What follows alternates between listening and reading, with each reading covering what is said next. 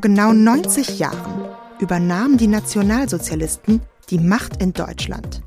Diesen düsteren Jahrestag nehme ich zum Anlass, um mich in den nächsten zwei Folgen etwas näher damit zu beschäftigen, welche Rolle das Recht im Nationalsozialismus hatte. Am 30. Januar 1933 ernannte der deutsche Reichspräsident Paul von Hindenburg Adolf Hitler zum Reichskanzler und die sogenannte Machtergreifung der Nationalsozialisten vollzog sich. Was uns hier interessieren wird, die Nationalsozialisten folgten dabei erst einmal, mehr oder weniger, legalen Wegen.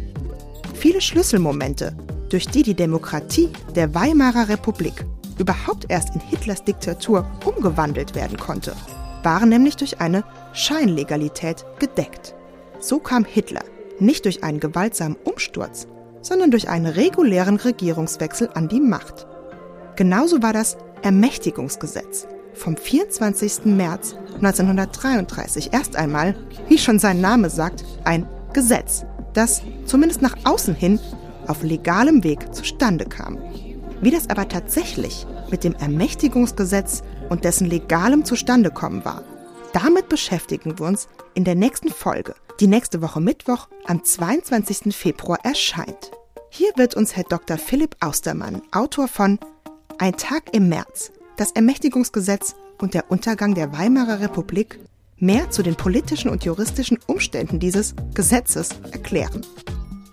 In der übernächsten Folge, die einen Monat später am 22. März erscheint, schauen wir uns einen besonders schrecklichen Juristen an, Roland Freisler, der mittlerweile als Synonym für die Unrechtsjustiz des Nationalsozialismus schlechthin gilt.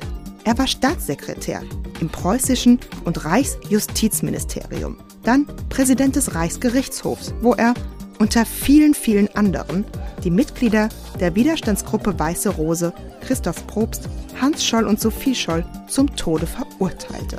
Außerdem war er als einer der 15 Teilnehmer der Wannsee-Konferenz in die Organisation des Holocausts eingebunden.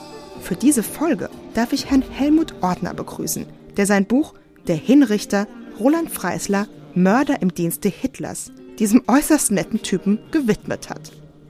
Ich verspreche euch, das wird interessant. Hört doch mal rein. Ich freue mich auf euch.